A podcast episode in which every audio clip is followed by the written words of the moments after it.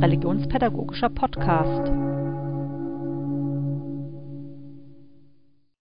Selten wurden die Sommerferien so ersehnt wie dieses Jahr. Das war wirklich anstrengend und wir haben uns die freien Tage wohl verdient. In der letzten Ausgabe haben wir einen Blick zurückgeworfen. Dieses Mal schauen wir nach vorne. Das ist RELPOD. RELPOD ist der Podcast des RPI, der EKKW und der EKN. Guten Tag. Mein Name ist Christina Augst, Studienleiterin im RPI Darmstadt. Bei mir sind heute die beiden Personen, die auch im ersten Podcast dabei waren. Katja Simon und Uwe Martini. Ja, ein Hallo auch von mir. Ich bin Katja Simon, Studienleiterin am RPI und zuständig für die Konfirmandenarbeit. Ja, einen schönen guten Tag. Mein Name ist Uwe Martini und ich bin Direktor des Religionspädagogischen Institutes. Katja, du hast in unseren Podcasts immer die Sicht der Konfirmandenarbeit eingetragen. Daher auch dieses Mal meine Frage an dich. Was wird von dem letzten Jahr in der Konfirmandenarbeit in Erinnerung bleiben? Vor allem, dass vieles ausgefallen ist und vieles verschoben wurde. Der Infektionsschutz stand nun mal in der Konfi-Arbeit an erster Stelle. Daher fielen Konfi-Stunden, Konfi-Tage, Konfi-Freizeiten, Vorstellungsgottesdienste einfach aus schmerzlich hinnehmen mussten die Jugendlichen, dass ihre Konfirmationen erst im Herbst oder im nächsten Jahr stattfinden. Allerdings gab es auch Kollegen und Kolleginnen, die noch Konfirmationen in Kleinstgruppen mit Hygieneabstand in ihrer Kirche durchgeführt haben. Wir vom RPI unterstützten die Gemeinden mit schriftlichen Empfehlungen, Schutzkonzepten, Beratungsgesprächen und zahlreichen Online-Fortbildungsveranstaltungen. Die Verunsicherung war in den Monaten März und April sehr hoch. Und daher hat die Konfi-Studienleitung zwei Online-Fortbildungsformate entwickelt, die den Gemeindepfarrerinnen und Pfarrern zugute kamen. In insgesamt fünf Seminaren zu digitalen Tools in der Konfi-Arbeit und Konfi-Arbeit in der Corona-Zeit, Praxismaterial, nahmen über 200 Pfarrerinnen und Jugendreferentinnen Hessens teil. Auch die Zusammenarbeit mit dem Kollegium der Alpika hat zahlreiche Früchte getragen. So konnte Material, das in die Corona-Zeit passt, auf einer gemeinsamen Homepage angeboten werden. Auch hat das RPI zahlreiche digitale Beratungen gemacht. Ganze Pfarrkonferenzen wurden eingeladen. Gewinnbringend gestaltete sich die Zusammenarbeit mit der Deutschen Bibelgesellschaft in Stuttgart. In insgesamt neun ausgebuchten Webinaren wurden die Funktionen der Con-App erklärt und Einheiten für die Arbeit mit der App von zu Hause aus erläutert. Eine Kollegin zum Beispiel, die begann einfach mal mit der Con-App mit ihrer alten Konfi-Gruppe, äh, nahm dann an einer Fortbildung teil und schon haben wir gemeinsam einen Entwurf zum Thema Taufe veröffentlicht. Und wie wird und wie soll es jetzt nach den Ferien weitergehen? In vielen Gemeinden ist geplant, die Arbeit im Wechsel zwischen digital und analog zu gestalten. Konfirmationen sind für den Herbst geplant und die neuen Gruppen haben mit weniger Konfis und mit Hygieneregeln begonnen. Auch manche Freiluftaktionen werden erfolgreich durchgeführt.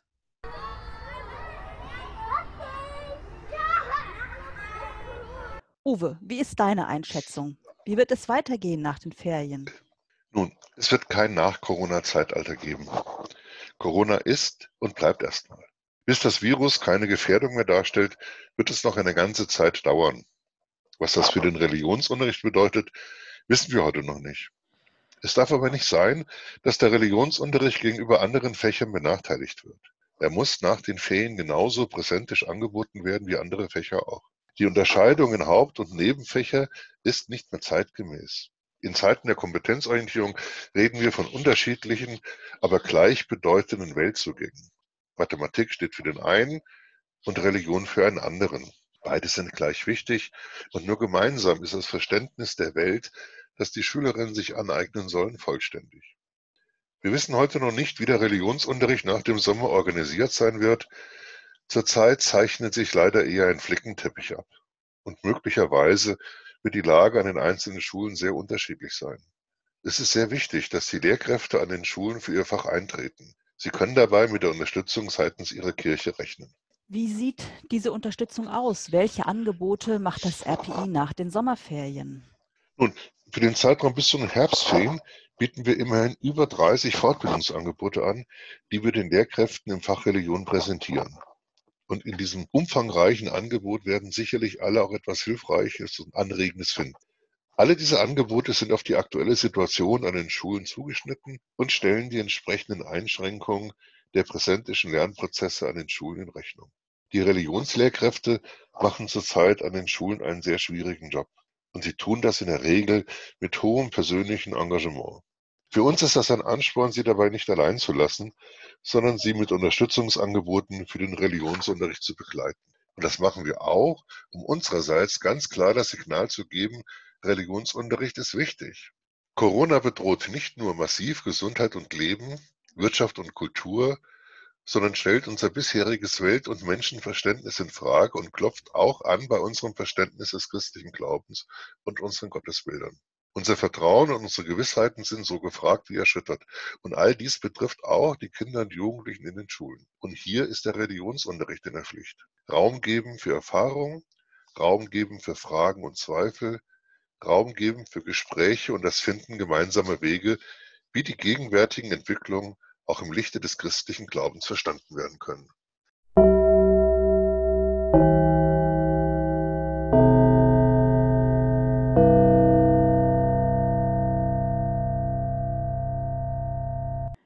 Welche Art von Fortbildungen wird das RPI anbieten?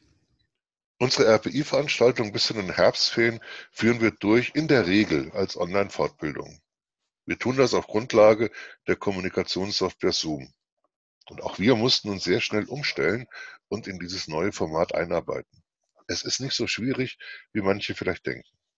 Wir haben in den vergangenen Wochen bereits öfter die Rückmeldung erhalten, da habe ich mir viel schwieriger vorgestellt, und auch Teilnehmerinnen mit wenigen oder gar keinen Vorkenntnissen in online gestützten Fortbildungen kommen sehr gut mit den technischen Anforderungen zurecht. Also keine Angst, das wird funktionieren.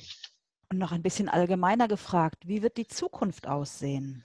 Unsere Visionen für eine veränderte Zukunft werden davon abhängen, wie wir später die Krise erinnern. Und zwar in Form einer gemeinsamen Erinnerung. Diese gemeinsame Erinnerung wird sich zusammensetzen aus den vielen subjektiven Art und Weisen, wie die Krise von den vielen einzelnen Menschen jetzt erfahren und erlebt wird. Deshalb ist es wichtig, dass wir heute schon beginnen, uns gegenseitig zu erzählen, was für jede und jeden unser gegenwärtiges Leben in Corona-Zeiten ausmacht. Überlegen Sie, liebe Hörer, doch auch einmal, wie gehen Sie um mit den Bildern der Medien, mit der eigenen Angst vor Ansteckung, mit den Hygienebedingungen auch mit den Leugnern der Gefahr? Mit der eigenen Risikobereitschaft, mit den eigenen Erfahrungen des Glücks und der Resignation. Was hat sich durch Corona für Sie verändert? Was vermissen Sie? Haben Sie etwas dazugewonnen? Im uns gegenseitig erzählen und im Hören auf den anderen bilden sich Übereinstimmungen und Singularitäten. Und es entsteht so etwas wie ein gemeinsames Verständnis der Krise. Ein Erzähler braucht keine Antwort und keine Erklärung. Eine Erzählerin braucht Vertrauen. Ohne Vertrauen gibt niemand etwas preis. Und nur das, was preisgegeben wird, ist so wertvoll, dass es Teil dieses gemeinsamen Verständnisses und dieses gemeinsamen Narrativs der Corona-Krise wird. Ich persönlich würde erzählen von den Freunden aus Nicaragua, die Covid-19 hat sterben lassen und meiner Unzulänglichkeit, mit diesen fernen Toten zurechtzukommen.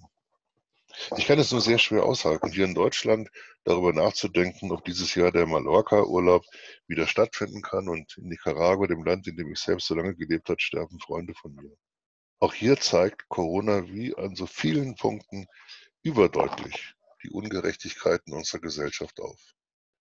Wie es weitergeht, Christina, wir sind noch nicht so weit zu analysieren, Konzepte zu schmieden, Veränderungen umzusetzen. Wir fahren immer noch auf Sicht. Aber es tut gut, eigene Erfahrungen, Erlebnisse, Ängste und Glück zu erzählen und anderen zuzuhören. Und so schaffen wir eine gute gemeinsame Grundlage, Veränderungen für eine bessere Zukunft auf den Weg bringen zu können. Und das ist auch in der Schule wichtig und in der Konfirmandenarbeit. Lassen Sie erzählen. Hören Sie auf das, was Ihnen Kinder und Jugendliche aus ihrer jeweiligen Corona-Zeit erzählen. Geben Sie dem Raum. Sie brauchen keine Antworten und keine Erklärungen. Sie brauchen nur zuzuhören. Aufmerksam und zugewandt.